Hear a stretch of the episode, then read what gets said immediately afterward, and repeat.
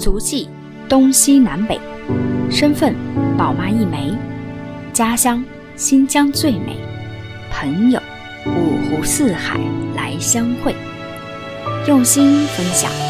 我就是这样一个姑娘，芳芳。欢迎收听新芳芳，一起来分享身边的故事。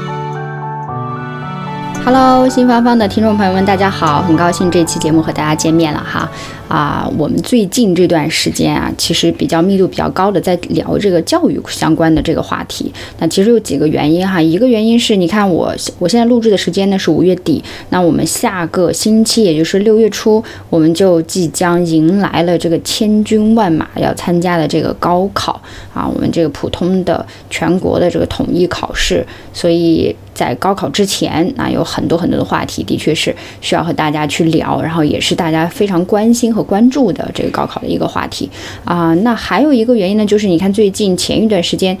网络上沸沸扬扬的哈，在炒这个四十九中，这个成都四十九中的一个十六岁的花季男孩，最后呢，在这个监控的监录下啊，那个各种的原因，最后他选择了这个跳楼自杀，在学校里面选择了跳楼自杀，当时也是疑点重重，然后父母也提出来了很多问题，然后在网络上发酵的很厉害，然后有很多的原因，有人说是。啊，因为感情的问题自杀，有人说是因为课业压力太大，还有人说是因为学校的老师的压迫等等，有很多的这个谣言。但最终呢，其实并没有给出一个官方的答案啊，就说最终是什么样的原因导致了这个花季的男孩去选择轻生的这样一个情况。那非常非常的遗憾，看到这样的新闻，自己非常非常的痛心。我觉得每一家很很不容易把孩子养大，对吧？然后到最后，嗯，孩子是选择这样的方式，而且那一天据说还是一个母亲节啊！我想这个母亲的内心该是有多么多么的抑郁啊，多么多么的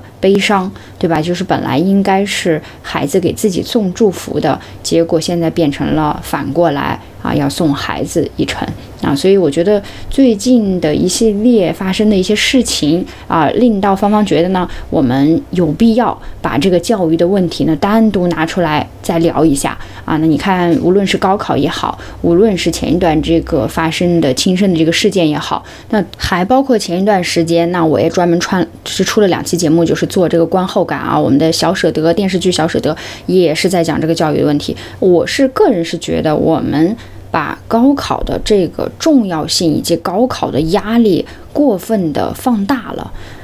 很多时候呢，我们的家长也好，整个社会的舆论也好，告诉到学校的每一个孩子，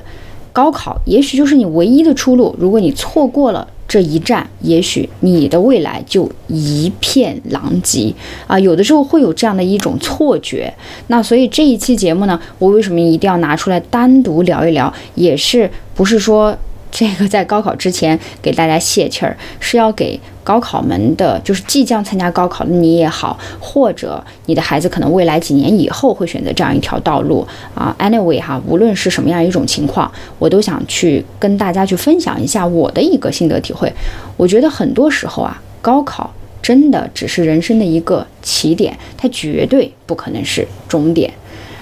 高考能够决定你起跑的容易程度。但它绝对不能决定你未来的辉煌和你要飞多高。所以我自己的这个亲身经验，包括我周边朋友的一个经历，也是给我这样一个感受哈。我们用最近特别流行的一个词叫内卷哈，如果是套用在内卷这个词当中呢，就是如果你一旦把自己设定在了好像那个大大泡泡糖，大家有不知道小时候有没有吃过啊？一看暴露年龄了呀？那个大大泡泡糖就是一卷一卷一卷一圈一圈，到最后有一个小星星这样子的。那如果说内卷，其实差不多是这样一种概念，就是我把我自己不断不断不断的缩小我的范围，缩小我的圈子，然后把我的目标锁定在一个很小的范畴之内。那这样我就很难走出这个世界啊，所以就是我的理解哈，就是如果说你把高考这件事情，高考当然重要，但是如果你把高考这件事情当做你生命的全部，以及当做你唯一的出口，那你内卷的这个模式一旦形成，你就很难走出来，而且。过分的压力以及过大的外界的一些紧张感，会令到你一定会失常，有可能造成这个结果就是事与愿违的。好，所以我们今天这一期节目说了前期这么多的问题呢，那我们就是要跟即将参加高考的同学们，或者是未来有可能走向这条道路的同学们，那我们一起来分享一个事情，就是高考虽然重要，但它并非你人生的全部要素。那除了高考之外，其实我们还有很多的路径是可以选择的。好，那我们这一期呢，就重点跟大家来聊一聊这个高考路径的选择这个事情哈。呃，我们现在目前和大家所说的这个高考，就是普通的全国统一性的这个统招性的考试。那这个我不用再过多的解解介绍哈，大家的肯定都是清楚的。那其实除了这样一个普通的路径的千军万马，我们要冲这个独木桥的这样一条考试，哎，就是六月初啊，六月七号左右的这个三天要进行的这个考试之外，那我们的考试，我们在内内地的这个选拔的。高材生的一些途径和方法有很多种的哈，除了这个通考，那还有很多种的啊。比如说，我们就会有一种叫保送生的这样一个方式，对吧？啊，这是在我们内地。我们先说内地，说完之后呢，我再跟大家介绍一介绍香港啊有哪些出路，好不好？内地来看，你看这个保送生啊，保送生他就有不同的策略啊。当然，保送生也有时候需要去参加一个测试啊。但如果说你在某些方面你的这个测试成绩非常的好，也优势非常的好，那学校就会有一些保送的名额啊，推荐到这个。高校啊，高校里来，那经过一些评定呢，就会有一些保送生的一些资源。那这是对于成绩非常优秀的一些学生，那你可能就还不用去参加这个高考之前，你就已经获得了这个名额了啊。还有一些学生呢，我们叫做艺术类特长的学生啊，就是比如说我艺术特别好啊，啊，我就舞蹈特别好啊，那我们就可以参加，比如说像艺术类的一个专业的招生叫艺考，还有一些高水平的一个艺术团啊，就是艺术特招生，我们也可以参加这样。的一个方式方法未必说一定要去挤那个独木桥，对不对啊？包括你像体育特招生也是一样的。那体育特招生有三种类型了，比如说像体育专业的招生啊，像体育单位一些运动员啊、武术员啊等等这些招生啊，还有一些高水平的运动队的一个招生啊，都是在体育这个范畴内的。那包括啊，当然还有一些我们所说的零批次之前也没有走到统招之前，我们就可以的走向的一个出路就是军校。那军校生一般就是指这个军事院。院校要求的这个招的学生。在校期间，呢享受的是军人的待遇，也计算军龄的啊。那毕业之后呢，直接面向军队安排工作，按照就业岗位的不同啊，分为指挥类呀、非指挥类啊这样的类型。那所以其实军校生也是现在打破头了很多家长愿意自己的孩子去上啊，因为费用又便宜，然后还可以享受这个军人的待遇啊等等的一些，又不还不用去挤这个独木桥。还有就是比如说像我们什么公安系统啊啊等等这些公安方面的一些招生。再加上少数民族的学生，比如说像民族班啊、民族预科啊等等这些民族的学生，比如说我们的语言民族学生就是，呃，芳芳所在的新疆是吧？这个维吾尔族的学生特别的多。那维吾尔族的学生和我们的汉族的学生，如果是合并一起去参加我们的高考，其实他们显然呢是有一些劣势的，尤其是在语言方面啊，因为他要去学习我们的这些普通话啊等等。所以对于民族的考生呢。呃，国家是有一定的特殊的待遇，那就是指导性的定向的就业来招生啊，它都是面向这个少数民族的考生的录取过程当中，他也会享受一定的加分的优惠，嗯，所以，你知道吗？有很多人就是把自己的族别从汉族，有时候为了这个优惠哈，专门改成其他的一个。少数民族的这样一个族别啊，当然这个就是钻空子了啊。不过我们就是说所所述的以上的这些等等，我们都可以看到，就如果您就是只是在内地，我们也能找到非常多的除了高考以外的其他路径，能够来和高考做一个搭配。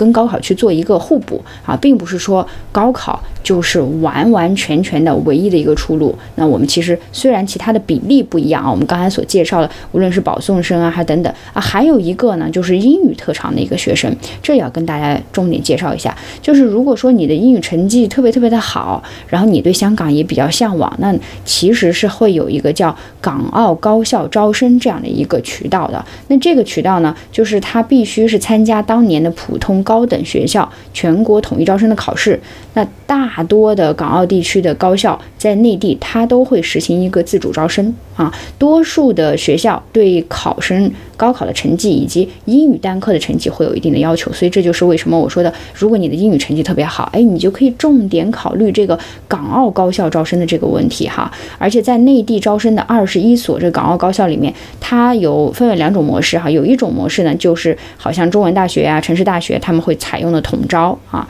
就是统一的招生；另外一种呢，就是属于自主招生啊，像澳门大学的一些高校也都是香港大学哈等等十三所学校，香港的十三所高校会采采用的就是这种独立的招生的方式，而独立的这种招生方式呢，呃，相对来讲，有可能比如说你去找一个合适的咨询的一个机构，它就会能够可可以运营的中间为你做的一些贡献会更多一点啊，因为它是独立招生的，对，所以你看这种方法呢，就是针对于呃我们所说的对于英语比较好的一个孩子，那你可能还有这样的一些途径。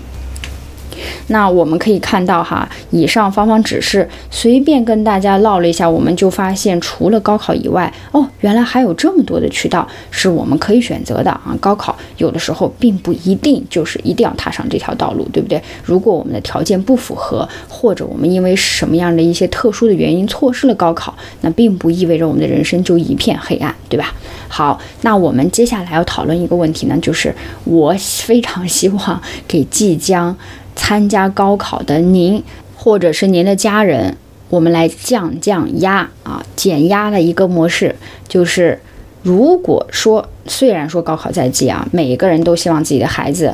嗯，本人，我能够取得很好的成绩，甚至是冲出一匹黑马，但是。高考临场发挥的时候，是由很多方面的天时地利人和的因素来决定的。我们真的很难控制说最终的结果一定是怎样啊！毕竟十年寒窗的苦读，也许就在那一纸 paper，就在这一张卷子就。定性了，那所以很多时候，如果大家有感兴趣呢，可以去听我的上一期节目，我有在呃跟大家详细的分析一些高考前的一些情况以及高考的心愿。那比如说有孩子可能会在高考那几天突然觉得身体不适啊，或者高考那几天发挥失常啊，因为家里的一些状况啊等等。所以说，如果出现了高考意外，比如说我是一个很好的孩子，但是我因为一些特殊的原因，我没有取得我目标的成绩。那么，除了复读之外，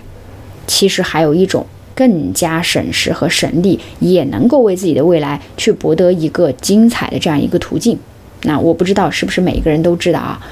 有现在相当一部分的学生其实都是做了这样的一个选择，是什么呢？它就叫做复学士。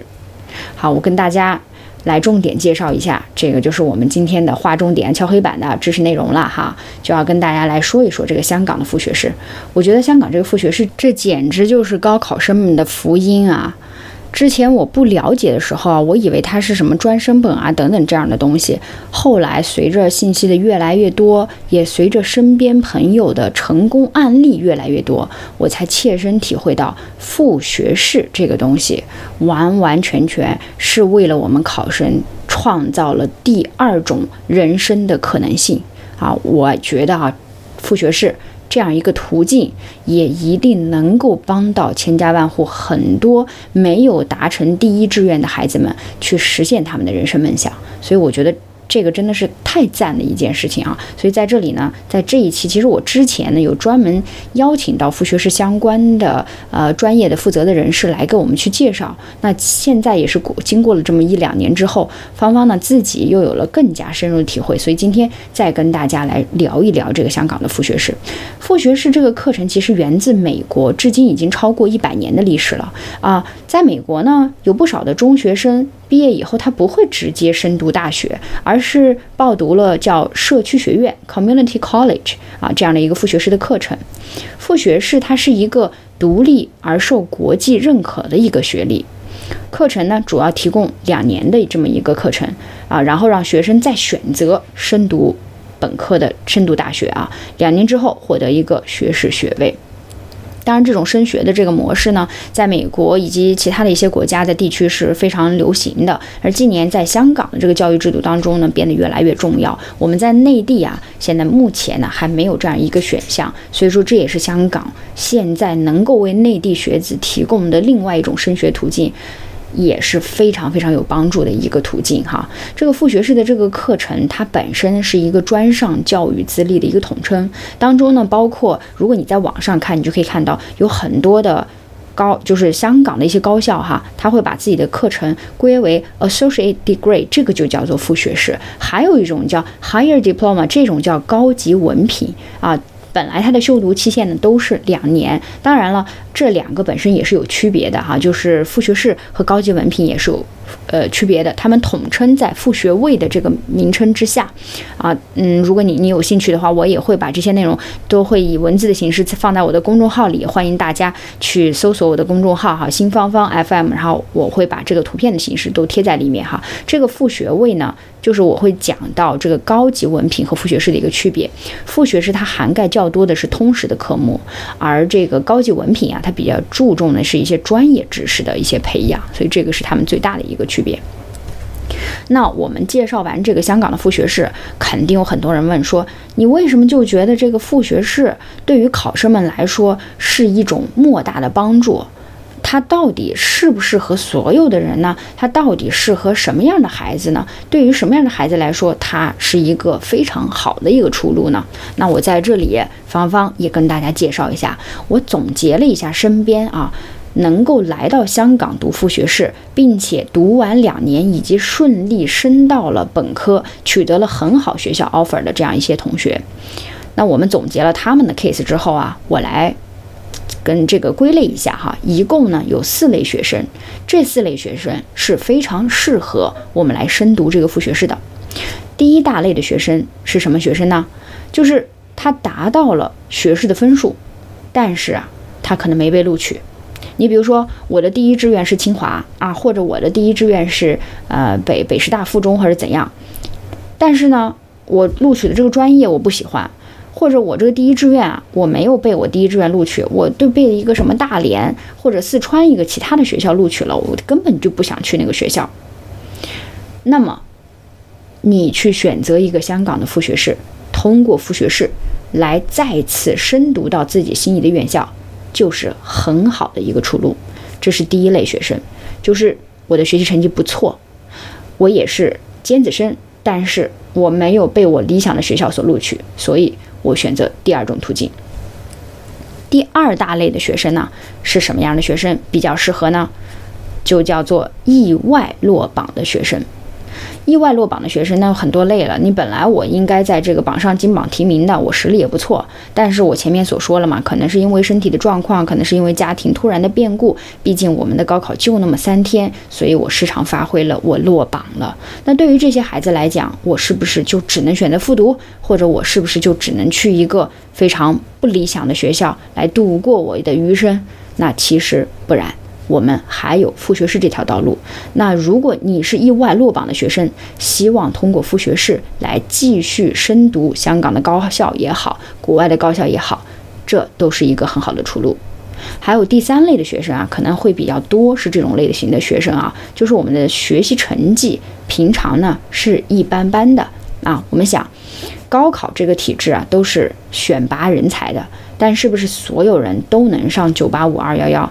当然不是，我们不得不承认，大家的智商也好，情商也好，我们所擅长的科目也好，都有所不同。有些孩子他可能不太喜欢语数外，他就喜欢他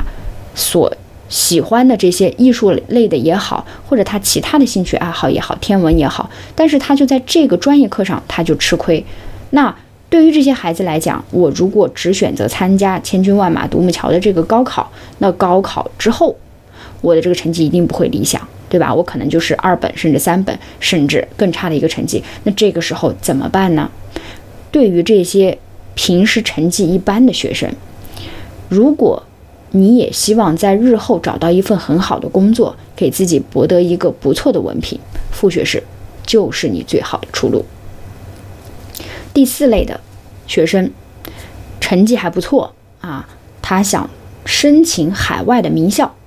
但是呢，申请海外名校的这个过程当中啊，并不容易。比如说，我们可能并不是从一开始就接受国际教育的，或者我在想申请这个香港的学校。但你想，如果你通过高考这个途径申请香港的八大是非常难的啊！香港八大很多学校都是要求六百分以上的哈，不是人人都能达得到的。那我也想上，那怎么办呢？那成绩不错的这部分学生，你就可以来申请副学士，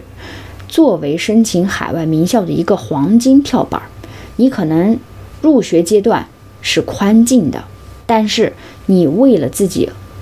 的未来，那我们可以在这两年当中取得一个很好的这个这点啊，取得一个很好的一个成绩，这两年的学习成绩，那最后我们就可以通过两年的努力去为自己换取一个更好学校的跳板，有可能就是香港的八大之一，有可能甚至是海外更好的名校。那所以呢，芳芳现在来跟大家总结的啊。就是我们来判断说，哎，那我到底是适合高考这条路线呢，还是适合说，呃，芳芳你介绍的这个香港副学士的这个路线？如何抉择？那芳芳已经给您归类了哈。如果你是这四类、四大类型的学生，其实副学士对你来说是很有帮助的一个途径。好，我们再来看一看。有很多同学关注的说，哎，那我读了这个副学士以后，对我未来的升学有什么样的帮助啊？而我取得的这个学历和人家本科就已经考到这个学校的学生有什么样的区别啊？好，非常好的问题。那我们这一期呢，就跟大家来解揭秘一下哈。我们来看一看副学士的升学前景。副学士除了可以一大非常大的优势，就是可以深读香港本地的本科课程。而且是不需要升学考试的，也就是说，我只要申请了香港的副学士，我顺利读完了前两年的课程，当然，我第三年开始啊，我就需要深读本地。假如说我是需要想要深读香港本地的这个本科的，那我就要用我的前两年的成绩来深读我香港本地的这个大学。不需要参加额外的考试，但是我需要看你的考试的成绩，就是前两年的哈，我的平时的这些成绩，你的每一科的成绩分数越高，也就是我们通常所说的这个 G 点越高，那我能够申请到的学校就会越好。那我见过，比如说啊，一开始，比如说高考成绩可能在五百来分左右，那可能他未必能够去到像浸会呀、科技大学啊、香港大学这样的名校，对吧？那可能需要六百多分的，那我可能高考的成绩不够，那我选择了读副学士。副学士，我通过了两年的副学士的课程的努力，来到香港，两年的课程的努力之后，我取得了非常优异的每一科的成绩都非常的高。那这个时候我在第三年。我就可以用我前两年的这个成绩来帮我申请香港的本地学校。那我见到的这个成功案例呢，就是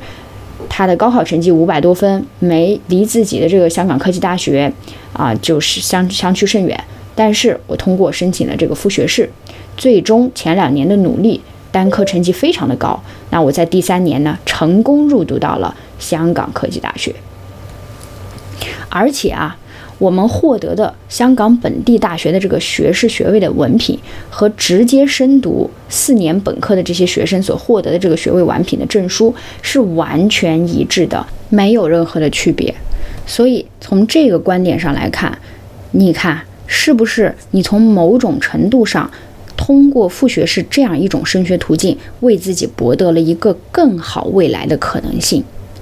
这是我们所讲的其中一个例子哈，就是如果呢，我们是想申请香港本地学校的，你完全可以通过两年的努力，最后呢就奋发图强，为自己获得一个更好的学位、更好的院校。那如果说你是想通过副学士读了两年之后回国内升学的，也依然 OK。那香港的副学士毕业以后啊，他可以深读部分内地的一本院校。本科大三的一个课程，比如说像北京师范大学、香港浸会大学联合国际学院、济南大学、华侨大学啊，这些呢，这些人学校的学生呢，他都可以以二加二的形式毕业以后拿到啊这个毕业证，完全相同的这样一个学学位的认可。所以说，第二种途径呢，我们还能够通过这个香港的副学士的申请，去到国内进行读书。那第三种也是非常多的学生看重的一点，就是香港啊，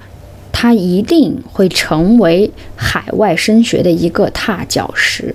那尤其是对于希望毕业以后能够去到其他欧美国家进行学习深造的这部分孩子，如果说你的高中阶段你还没有做好准备啊，尤其是各种复杂的这个英语考试啊、繁琐的这个申请的流程呐，让你望而却步了，那在这种情况下，香港。有可能就会成为你的首选之地。你在香港的这个教育体制下，还有这个全英文的环境下，你打好了这个基础，我们通过香港的副学士的两年的学习，那么第三年我以优异的成绩来申请海外的名校，就成了顺理成章的事儿。所以你看啊，作为香港副学士，其实他的升学前景是非常光明的。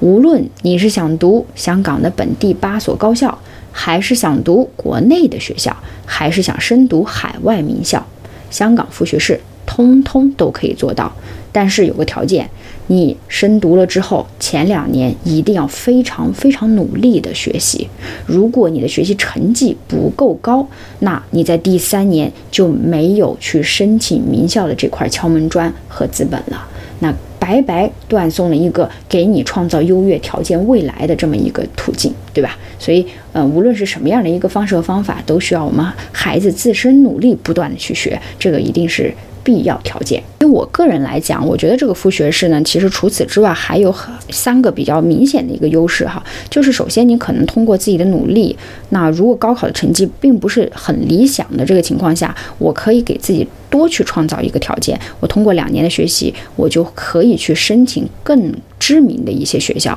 啊，因为他的副学士开设的这个门槛是更高的。比如说，我读通过这两年的学习，我也许参加高考的时候，我并不能够申请像悉尼大学啊这样的名校，但是我可能报读了副学士，我就在第三年大三的时候，我就拥有了这样选择的一个机会啊，而且他的这个学校的知名度的选择的范围以及知名度会更高。第二个优势呢，就是副学士的这个课程呢，它是大学的。课程体系当中，它比较适合就是偏科比较严重的这些优秀的孩子，尤其是偏英语的啊。比如说你数学不好，物理不好，其实关系不是特别大。但如果你的英语成绩特别好，你就占有很大的优势在副学士这个课程当中。第三个优势呢，呃，也是很多家长看重的。为什么要香申请这个香港的副学士？就是因为在港居留满七年之后啊，就可以申请香港的永居，也就是香港的这个护照。那么，嗯，当然你看，在二零一五年之前，香港如果你想来香，香港呢还有个投资移民这样一个渠道，而现在这个投资移民渠道也都关了。那有些人如果说，哎，我就想要一本香港护照，那怎么办？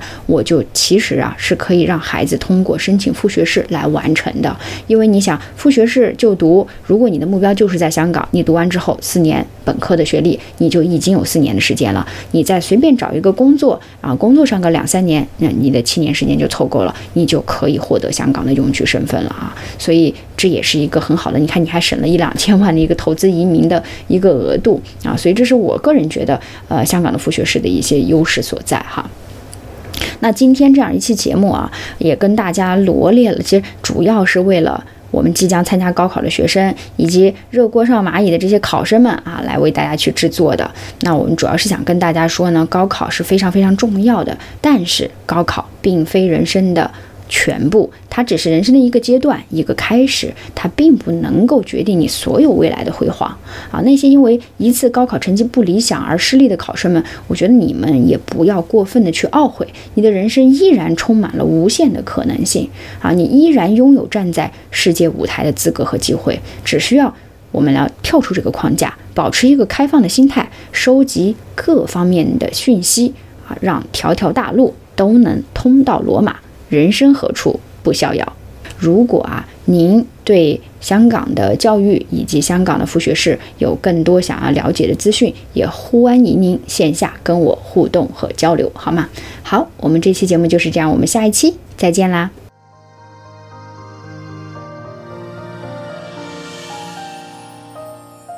感谢您收听新芳芳。如果您喜欢我的节目，请转发分享给您的朋友。也欢迎线下跟我互动留言，同时欢迎听众朋友们关注芳芳同名公众号“新芳芳”。我们下期再见。